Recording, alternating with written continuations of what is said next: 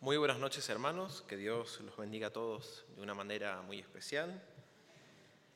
Quiero invitarles a que busquen en sus Biblias, en el Evangelio según San Mateo. Vamos a ir al último capítulo de este libro. Saben que Jesús estuvo viviendo en la tierra por un poquito más de, tres, años, de, de tres años haciendo su ministerio, vivió 33 años en total y durante su ministerio enseñó muchísimas cosas, eh, principalmente a sus discípulos, pero también a todo el resto de las personas que lo seguían. Y después de que Jesús fue tomado, lo crucificaron, eh, Jesús muere, al tercer día resucita, él se le comienza a aparecer como una, una persona resucitada a sus discípulos. Y en ese tiempo donde estuvo de alrededor de 40 días les enseñó varias cosas a sus discípulos. Entre ellas lo que vamos a leer ahora, que se conoce como la gran comisión, el gran mandamiento que Dios da a sus discípulos. Es decir, a partir de ahora yo me voy a ir al cielo, pero ustedes tienen este encargo por delante. El libro de San Mateo, capítulo 28, versículo 18 en adelante, nos dice, Jesús se acercó y les habló diciendo, Toda potestad me es dada en el cielo y en la tierra. Por tanto, id y haced discípulos a todas las naciones, bautizándolos en el nombre del Padre, del Hijo y del Espíritu Santo, enseñándoles que guarden todas las cosas que os he mandado. Y he aquí yo estoy todos, he aquí yo estoy con vosotros todos los días hasta el fin del mundo. Amén. La gran comisión el encargo que deja Jesús a sus discípulos antes de irse al cielo. Nos dice algo muy interesante el primer versículo que leímos, el versículo 18. Jesús se acercó y les habló diciendo, Toda potestad me es dada en el cielo y en la tierra. La palabra potestad significa poder y significa autoridad. Jesús les está diciendo a sus discípulos, yo tengo toda la autoridad y todo el poder. Todo me fue dado a mí. No hay nada que se escape de mis manos. ¿Creemos esto? ¿Creemos que realmente Jesús tiene toda potestad, todo poder y toda autoridad? Entonces Jesús dice, bueno, entonces presten atención a lo siguiente ya que yo tengo toda potestad, que es todo poder y toda autoridad, les mando lo siguiente. Acuérdense que ustedes reconocieron que Jesús es quien tiene toda la autoridad. Por tanto, id y haced discípulos a todas las naciones. Lleven el Evangelio a todas las naciones. ¿Qué es lo que les van a decir? El Evangelio es la buena noticia, la buena noticia de que Cristo murió por nuestros pecados, cargó por nuestros pecados en la cruz y que al tercer día resucitó para darnos vida eterna. Este mensaje desparrámenlo por todo el mundo. ¿Y cómo lo van a hacer? También Jesús les contesta. Les dice, por tanto, id y haced discípulos a todas las naciones, bautizándolos en el nombre del Padre, y del Hijo y del Espíritu Santo. Y después dice, enseñándoles que guarden todas las cosas que yo os he mandado. Y he aquí yo estoy con vosotros todos los días hasta el fin del mundo. Amén.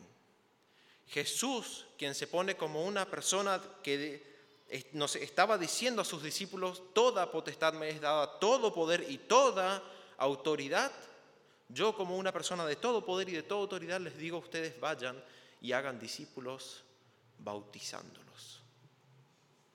Primero, Jesús deja bien en claro que Él es el que tiene todo el poder y toda la autoridad. Y cuando deja eso bien en claro, dice, ahora vayan, hagan discípulos, bautícense y después enseñen. Hoy en día hay muchísimas personas que han comenzado a decir que el bautismo nos salva. Y es verdad. La prueba está nada más y nada menos que en la cruz del Calvario. Jesús crucificado a su lado, un delincuente, un malhechor que se está muriendo y le dice, acuérdate de mí cuando vengas en tu reino. Y Jesús le dice, de cierto te digo que hoy estarás conmigo en el paraíso. ¿Cuándo se bautizó? En ningún momento. No se bautizó, pero fue salvo. Sí, fue salvo. Y muchas personas se agarran de esto diciendo el bautismo no salva. Entonces, ¿qué problema hay si no me bautizo? No habría ningún tipo de problema, ¿verdad? Si lo pensamos rápidamente, podríamos decir, y no, si el bautismo no salva, entonces ¿por qué tendría que preocuparme en bautizarme? Si de todos modos soy salvo. Ahora hay algo muy interesante en lo que leímos recién. Jesús se presenta como una persona con toda potestad todo poder y toda autoridad. Si yo reconozco esa figura de Jesús, es imposible que yo me plante delante de Jesús y le diga, no, yo no te voy a hacer caso, no me voy a bautizar. Porque Jesús, de haber, después de haberse puesto en esa posición, ordena que se haga discípulos y que se bautice. Es una orden nada más y nada menos que de Jesús. De manera que si en algún momento decís, yo no me voy a bautizar porque de todos, de todos modos el bautismo no salva. Lo que estás diciendo, en otras palabras, es yo no creo que Jesús realmente tenga todo poder y toda autoridad, porque yo estoy desobedeciendo el mandamiento que él mismo dio antes de irse al cielo. ¿El bautismo va a salvar a las personas? No. ¿Qué es el bautismo? El bautismo es un simbolismo. ¿Y por qué Jesús instituye, el bautismo? ¿Por qué Jesús dice de que debemos bautizarnos entonces? Porque absolutamente todo lo que pasa en el milagro del nuevo nacimiento de una persona, cuando una persona recibe la salvación, todo pasa en el plano espiritual. Y Jesús dice, todo lo que está pasando en el plano espiritual, yo quiero que ustedes lo hagan en el plano físico, para que las personas que están alrededor entiendan qué es lo que realmente estuvo pasando. El nuevo nacimiento es una obra milagrosa, donde morimos a nuestro viejo hombre y nacemos a un nuevo hombre, con una nueva naturaleza. Pero la persona que está alrededor nuestro simplemente podría mirar y decir, che, esto está un poquito raro, algo cambió. No podría quizás entender realmente qué fue lo que pasó. Entonces el bautismo va a venir a representar lo que pasó en el plano espiritual. ¿El bautismo te va a salvar? Absolutamente no, no te va a salvar, pero va a demostrar que realmente crees que Jesús es una figura de poder y de autoridad, porque vas a estar cumpliendo su mandamiento. Jesús termina diciendo en el pasaje, enseñándole que guarden todas las cosas que os he mandado. ¿Qué nos mandó Jesús? Jesús nos mandó a bautizarnos, entre tantas otras cosas. Hay varios aspectos invisibles que suceden en el nuevo nacimiento de una persona. Cuando una persona comienza a creer realmente en Dios, cuando una persona recibe el Espíritu, en su vida pasan varias cosas, pero todo, como dijimos, en el plano espiritual. Y es el bautismo el que lo va a poner en el plano físico como representación de lo que eh, estuvo pasando en el plano espiritual. Y lo primero que vamos a ver es nuestra unión en la muerte y resurrección con Cristo. Nosotros nos unimos a Cristo en su muerte y nos unimos en su resurrección. Y lo primero es la similitud que tiene el bautismo con la sepultura. El bautismo bíblico siempre fue por inmersión. Bautismo viene de la palabra de la palabra bapto o baptizo, que significa sumergir. Juan no tenía apellido bautista. A Juan le decían Juan el Bautista o Juan el sumergidor, porque él dedicó su vida al ministerio de bautizar personas. De ahí viene el nombre. Y cuando una persona es sumergida, está simbolizando la muerte y la sepultura en las aguas. De manera que cuando se levanta de las aguas, simboliza una nueva vida, un nuevo nacimiento, una resurrección. Así como Cristo se levantó de los muertos, ahora una persona está mostrando que, su vida espiritual se levanta en una nueva vida, una nueva naturaleza. Y ocurren muchos cambios. A partir de ahora el pecado ya no te es indiferente. El pecado ahora te duele, pero no después de que fuiste zambullido en el agua y te levantaste, desde el momento del nuevo nacimiento espiritual, donde tu vieja naturaleza muere y nace ese nuevo hombre. Después simplemente lo representamos. Pablo hacía esta representación. Vamos a leer en Romanos el capítulo 6. Romanos del capítulo 6, a partir del versículo 3 en adelante. Pablo dice, ¿o no sabéis que todos los que hemos sido bautizados en Cristo Jesús hemos, sido bautizados en su muerte? Porque somos sepultados juntamente con Él para muerte por el bautismo, a fin de que como Cristo resucitó de los muertos, por la gloria del Padre, así también nosotros andemos en vida nueva. Porque si fuimos plantados juntamente con Él en la semejanza de su muerte, así también lo seremos en la de su resurrección. Sabiendo esto, que nuestro viejo hombre fue crucificado juntamente con Él para que el cuerpo de pecado sea destruido, a fin de que no sirvamos más al pecado.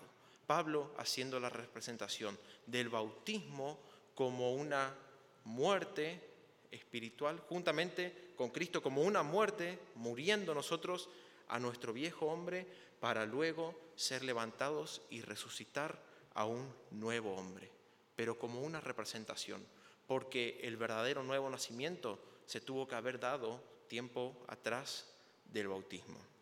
Colosenses capítulo 2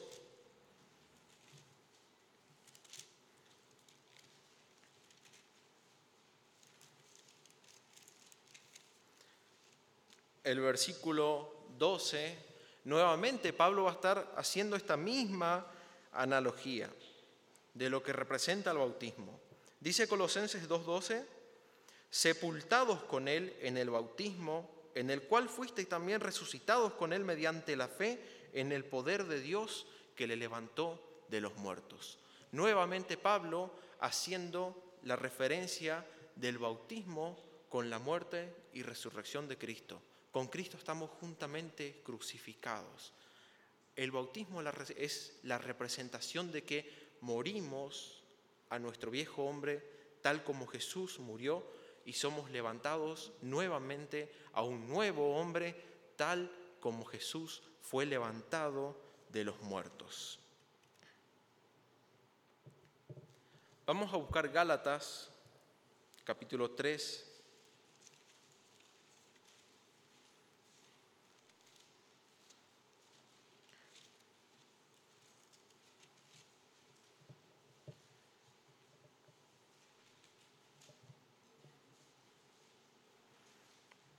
Y vamos a ver algo más que pasa cuando nos bautizamos. Gálatas capítulo 3, versículo 27, nos dice, porque todos los que habéis sido bautizados en Cristo, de Cristo estáis revestidos. Todos los que fuimos bautizados en Cristo, de Cristo estamos revestidos. Es decir, ahora ya el Padre cuando nos mira a nosotros no nos ve con todo el pecado que nosotros tenemos, sino ve el revestimiento de Cristo. Ve la perfección de Cristo en nuestras personas, en nuestras vidas. No nos ve con todo lo malo que tenemos, sino nos ve revestidos de Cristo. Nos ve con la perfección y con la santidad que Cristo tuvo. Y Colosenses capítulo 3,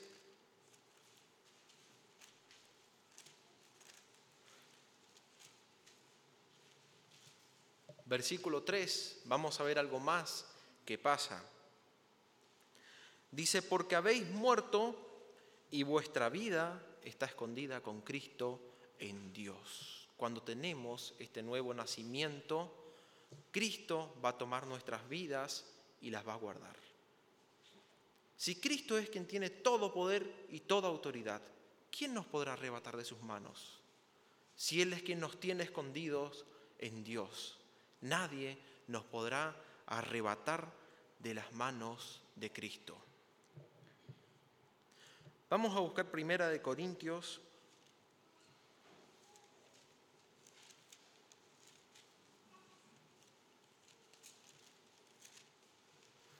capítulo 10.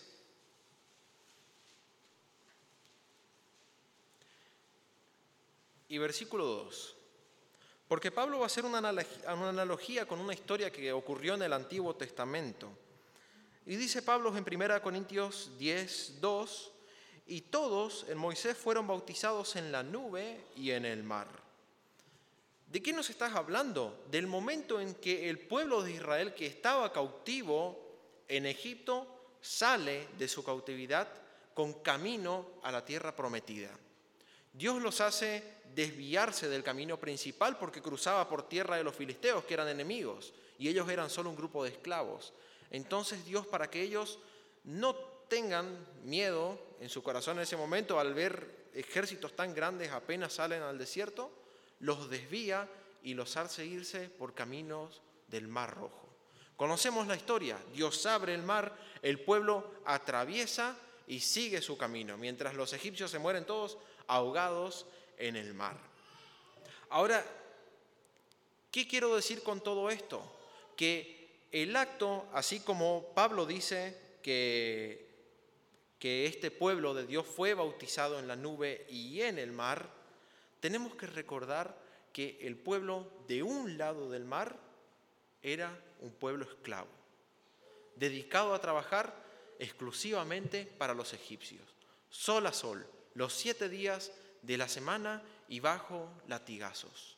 Después de cruzar el mar, fueron un pueblo libre, con muchas dificultades por delante, con batallas, por momentos con hambre, por momentos con sed, por momentos cansados de comer determinado alimento, pero un pueblo libre en fin.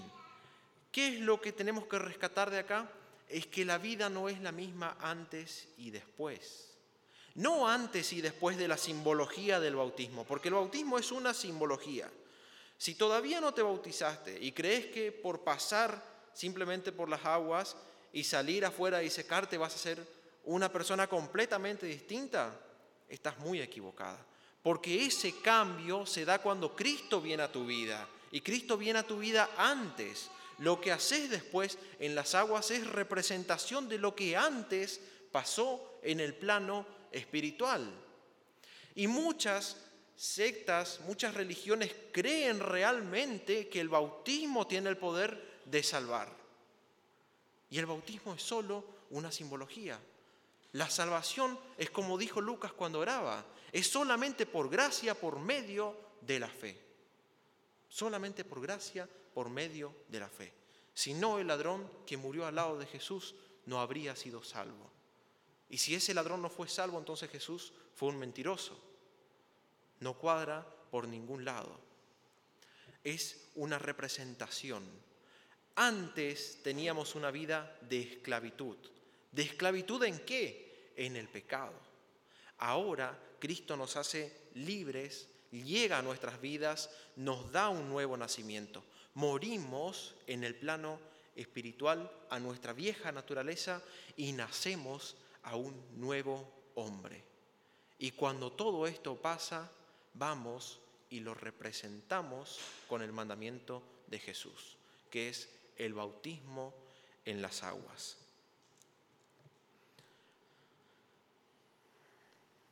Vamos al libro de Hechos,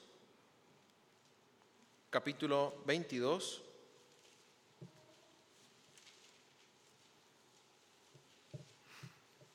Y vamos a ver que el bautismo también simboliza el perdón y el lavamiento de nuestros pecados. En Hechos 22, a partir del versículo 6 en adelante, ya Pablo, después de haber hecho sus tres viajes como misionero, plantando iglesias y predicando, es tomado por los hombres que lo quieren matar y lo obligan a dar explicaciones acerca de lo que él estaba haciendo. ¿Y él qué va a hacer? Va a contar su testimonio. Va a contar cómo Dios cambió su vida, de lo que era antes a lo que fue después de ese encuentro con Cristo. Y dice, a partir del versículo 6, pero aconteció que yendo yo al llegar cerca de Damasco, el que está hablando acá es Pablo, como a mediodía de repente me rodeó mucha luz del cielo y caí al suelo y oí una voz que me decía, Saulo, Saulo, ¿por qué me persigues? Yo entonces respondí, ¿quién eres, Señor? Y me dijo, yo soy Jesús de Nazaret, a quien tú persigues. Y los que estaban conmigo vieron a la verdad la luz y se espantaron, pero no entendieron la voz que hablaba conmigo. Y dije, ¿qué haré, Señor? Y el Señor me dijo, levántate y ve a Damasco, y allí se te dirá todo lo que está ordenado que hagas. Y como yo no veía a causa de la gloria de la luz, llevado de la mano por los que estaban conmigo, llegué a Damasco. Entonces uno llamado Ananías, varón piadoso según la ley que tenía buen testimonio de todos los judíos que allí moraban, vino a mí y acercándose me dijo, hermano Saulo, recibe la vista. Y yo en aquella misma hora recobré la vista y lo miré. Él dijo, el Dios de nuestros padres te ha escogido para que conozcas su voluntad y veas al justo y oigas la voz de su boca porque serás testigo suyo a todos los hombres de lo que has visto y oído. Y el versículo 16 dice, ahora pues, ¿por qué te detienes? Levántate y bautízate y lava tus pecados invocando su nombre. ¿Cómo lavará sus pecados? ¿Por el bautismo? No. Dice, lava tus pecados invocando su nombre. El bautismo es el simbolismo del lavamiento. Bautizarte no te va a lavar los pecados. O como decían, yo no me quiero bautizar por último porque ahí ya están todos los pecados en las aguas de todas las personas y yo soy el último que cruza por ahí. Lo cierto es que no queda absolutamente nada. Es una representación de lo que realmente pasa en el plano espiritual. Ya dijimos que simboliza la muerte y sepultura de una persona que nuevamente se levanta y resucita con una nueva vida, una nueva naturaleza. Y también dijimos que simboliza el lavamiento de los pecados, el lavamiento que se produce por acercarse a Cristo, ese lavamiento que me da Cristo, esa santidad presente que la vivo día a día y que me da Cristo, simplemente la simbolizamos con el bautismo. El bautismo también va a simbolizar nuestra unión con el pueblo de Dios. Es decir, cuando vamos a bautizarnos, simbolizamos que estamos unidos a una iglesia local. Vamos a buscar el libro de Hechos, capítulo 2.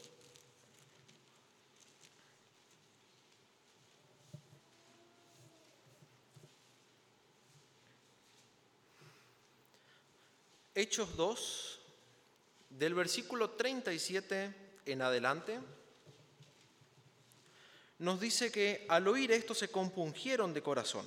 Esto fue después de que en Pentecostés Pedro da todo su discurso explicando quién era Jesús y lo que Jesús hizo. Y todas las personas que estaban alrededor dice que al oír esto se compungieron de corazón y dijeron a Pedro y a los otros apóstoles, varones hermanos, ¿qué haremos? Pedro les dijo, arrepentíos y bautícese cada uno de vosotros en el nombre de Jesucristo para perdón de los pecados y recibiréis el don del Espíritu Santo. Porque para vosotros es la promesa, y para vuestros hijos, y para todos los que están lejos, para cuantos el Señor nuestro Dios llamare. Y con otras muchas palabras testificaba y les exhortaba diciendo, sed salvos de esta perversa generación. Así que el versículo 41. Los que recibieron su palabra, ¿qué hicieron? Fueron bautizados.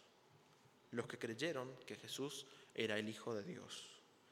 Y se añadieron aquel día como tres mil personas. ¿Cuándo las personas fueron añadidas a la iglesia local? cuando se bautizaron. Ahora, ¿y la persona que murió al lado de Jesús? ¿El ladrón? Entonces él en el cielo no pertenecería a la iglesia. ¿O qué, qué, sería, qué pasaría con él o con cualquier otra persona que se convirtió al último momento de su vida y no le dio tiempo, no, no tuvo ocasión para cumplir este mandamiento? ¿Qué pasa con esa persona? ¿Queda flotando en el aire porque no es ni judío ni es iglesia? No, nuevamente, al recibir a Cristo, al tener un nuevo nacimiento, automáticamente pertenecemos a la iglesia de Dios.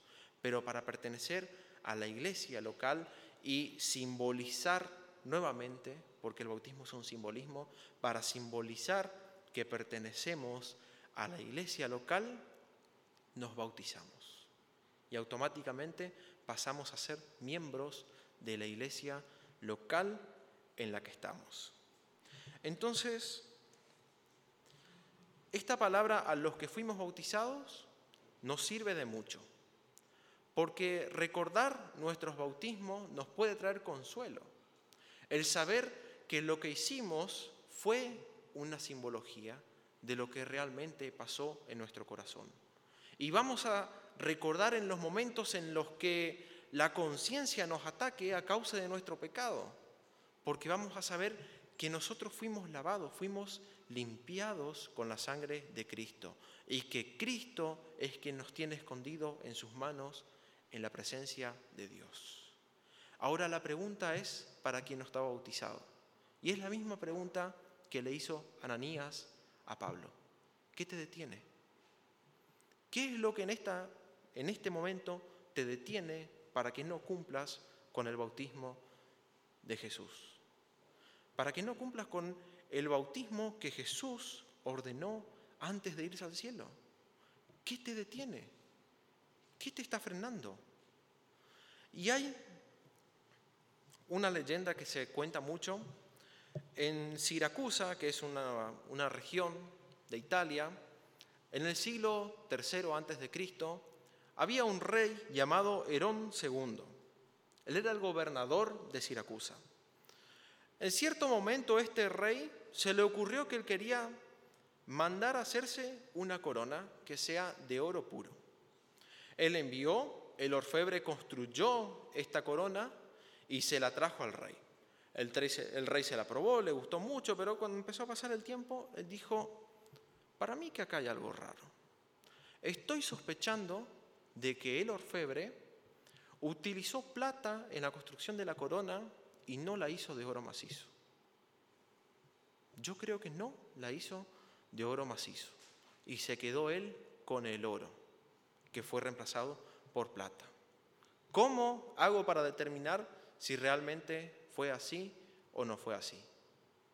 Este rey llama a un famoso matemático de la época que se llamaba Arquímedes, y le dice, Arquímedes, tengo este dilema para vos. Quiero saber si esta corona realmente es de oro puro o está mezclado con plata. Pero hay una condición. No quiero que destruyas la corona. ¿Qué tecnología había en la época para que Arquímedes pueda determinar si una corona era de oro puro o estaba mezclada con plata? ¿Y en qué proporciones estaba mezclada con plata. Arquímedes se fue con este dilema a su casa y mientras pensaba y pensaba y pensaba, se fue a tomar un baño y en la bañera, cuando se mete en la bañera, se da cuenta que al sumergirse el nivel de agua sube. Él se sumerge y el nivel de agua sube y rebalsa la bañera. Se pone a pensar, analiza la situación y se da cuenta de que el volumen de agua que es desplazado es exactamente igual al volumen del cuerpo sumergido. Cuando se da cuenta de esto, cuenta la leyenda que Arquímedes, así como estaba, salta de la bañera gritando, Eureka, Eureka, y sale a la calle gritando, y cuando se da cuenta estaba desnudo, en la calle gritando de la emoción que tenía. ¿Qué descubrió Arquímedes? Que si sabía el volumen exacto de la corona, sumergiéndola en el agua, y tenía su volumen exacto medido por el agua que desplazaba y sabía el peso de la corona, podía calcular el peso específico. Y ese peso específico tendría que ser exactamente igual al del oro. Y si no lo era, era porque estaba mezclada con plata. Bastante complicado de entender, pero el punto es que Arquímedes descubrió un método que lo llevaba a saber si la corona era verdadera o no. Y de la alegría, de la emoción, saltó corriendo a la calle. Ahora te pregunto, ¿qué tan importante es descubrir que Cristo entró en tu vida como para que tengas vergüenza de bautizarte?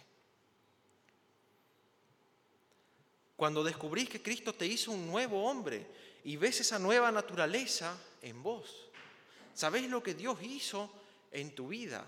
¿Por qué entonces no salir corriendo y decir, yo quiero obedecer a lo que Cristo me mandó? Y quiero terminar con esta pregunta que Ananías le hizo a Pablo. ¿Qué te detiene? ¿Qué te detiene? ¿Qué te detiene? Si hay todo, que no te detenga el obedecer el mandato de Cristo. Vamos a ponernos en pie en esta noche. Y vamos a orar para concluir con esta reunión. Padre, amado, te damos gracias por las ricas bendiciones que nos das, Padre. Te agradecemos por esta salvación tan grande que nos diste, Padre, porque nos las diste sin merecerlo, Padre, porque nos las das simplemente por gracia, Señor, por tener fe en lo que tu Hijo hizo en la cruz, Padre. Te agradecemos porque no nos pides nada a cambio, Señor. Te agradecemos porque estás con nosotros, guiándonos, porque nos muestras que eres quien tiene toda potestad, Padre. Y porque también tenemos este consuelo de saber que estás al mando del todo, Señor, que estás en potestad de todo, que estás en autoridad sobre todo y que nada de lo que pasa en el mundo está fuera de tu control y fuera de tus manos, Padre. Eso nos consuela, Señor. Nos consuela porque sabemos de que nunca nos darás algo más grande de lo que nosotros podamos soportar, Padre. Te pedimos que se haga tu voluntad en nuestras vidas, Señor, que se haga tu voluntad en esta iglesia, Padre, que no permitas que nos apartemos de tu verdad, Padre. Nos encomendamos en tus manos, en el nombre de Cristo Jesús. Amén.